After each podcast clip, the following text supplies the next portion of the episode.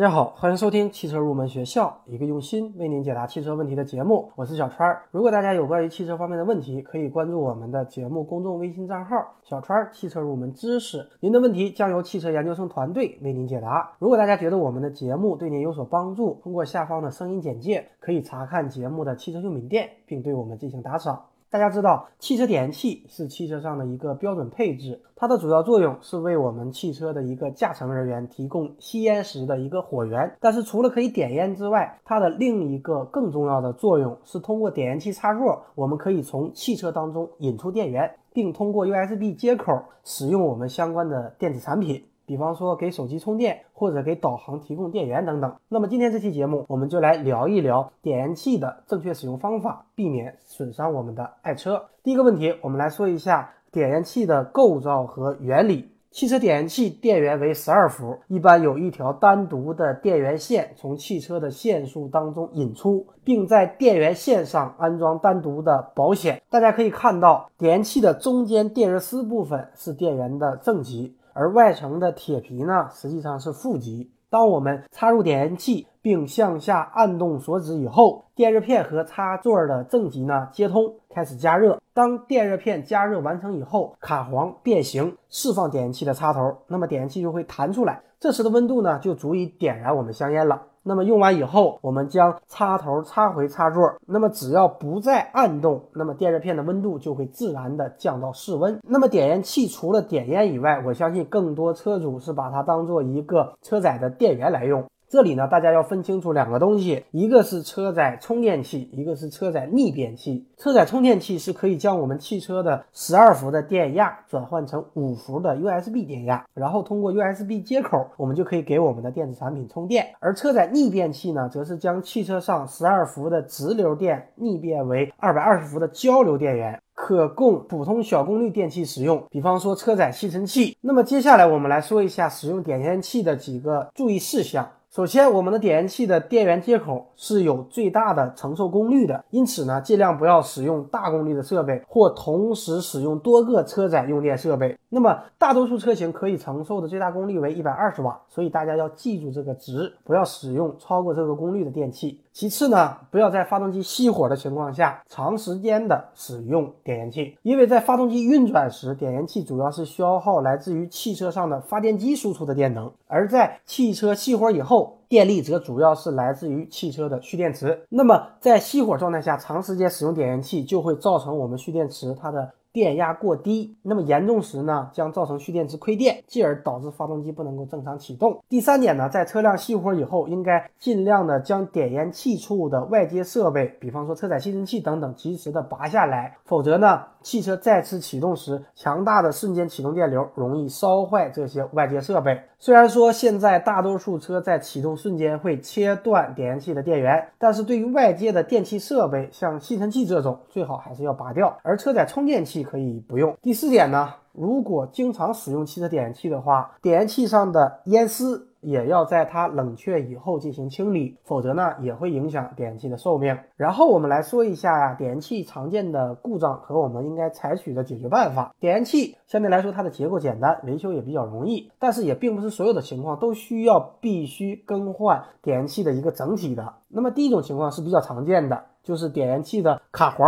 松动了，点烟器不能锁止了。这是由于点烟器在长期的使用过程当中过于频繁的拔出插入，才造成点烟器卡簧的松动，进而呢点烟器不能锁止，而且呢电热丝也不能加热。遇到这样的情况，大家可以用尖嘴钳等调整工具，适当的来调整卡簧的一个角度，以能够锁止点烟器为准，但是不要角度调整的太大，更要注意调整时我们采取的力度。避免呢用力过猛把卡簧弄断。如果把卡簧弄断了，那么则必须要更换点烟器的整体了。第二种情况，如果点烟器处用电设备功率过大，或者汽车在启动前忘记拔掉点烟器处的用电设备，这两种情况都容易导致点烟器的保险丝的烧坏。那么保险丝熔断以后，点烟器将不能够正常工作。这样的情况，我们只能更换相同型号的保险丝，这样呢就可以了。而大家知道。现在越来越多的车子上已经开始直接带有 USB 接口。但是车内 USB 接口大多数是为了传输音频数据而设计的，它的电流呢只有零点五安左右。如果我们在使用手机导航的话，可能实际的消耗电量比我们充入的还要多。所以呢，很多人会选择买一个车载充电器。但是现在车载充电器五花八门，那么接下来我们就给大家讲一讲怎么挑选车载充电器。购买车载充电器，大家首先要看的两个关键的数据就是它的输出的电压和电流。一般输出的电压都是五伏，那么关键就是要看它的输出的电流。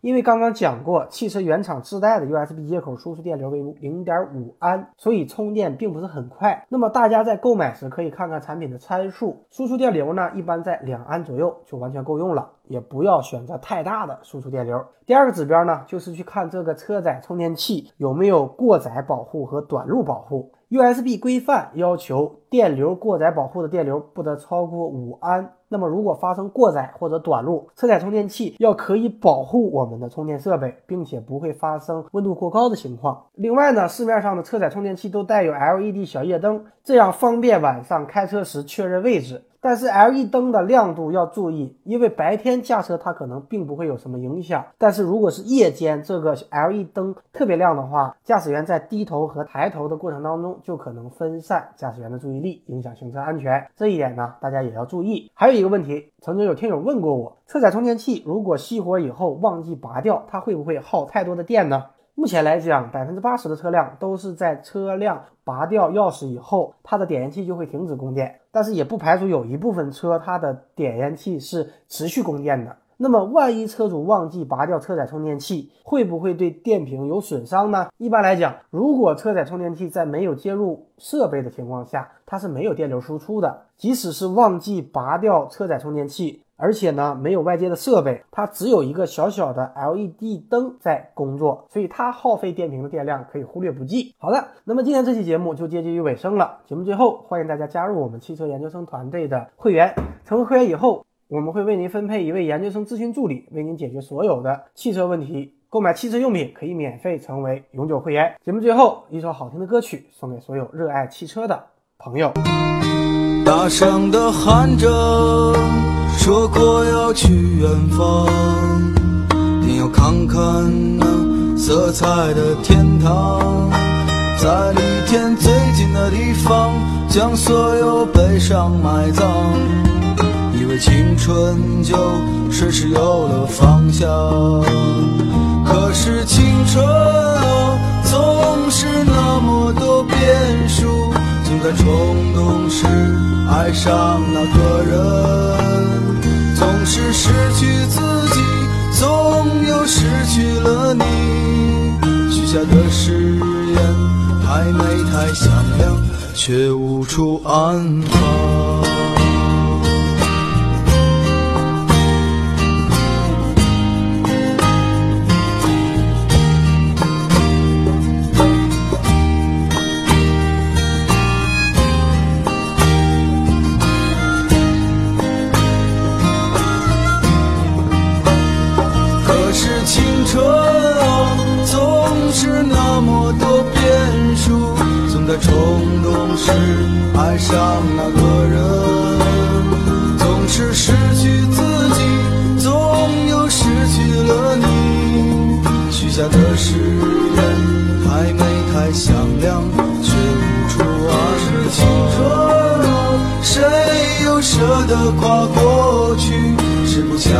尝尝将过往的滋味。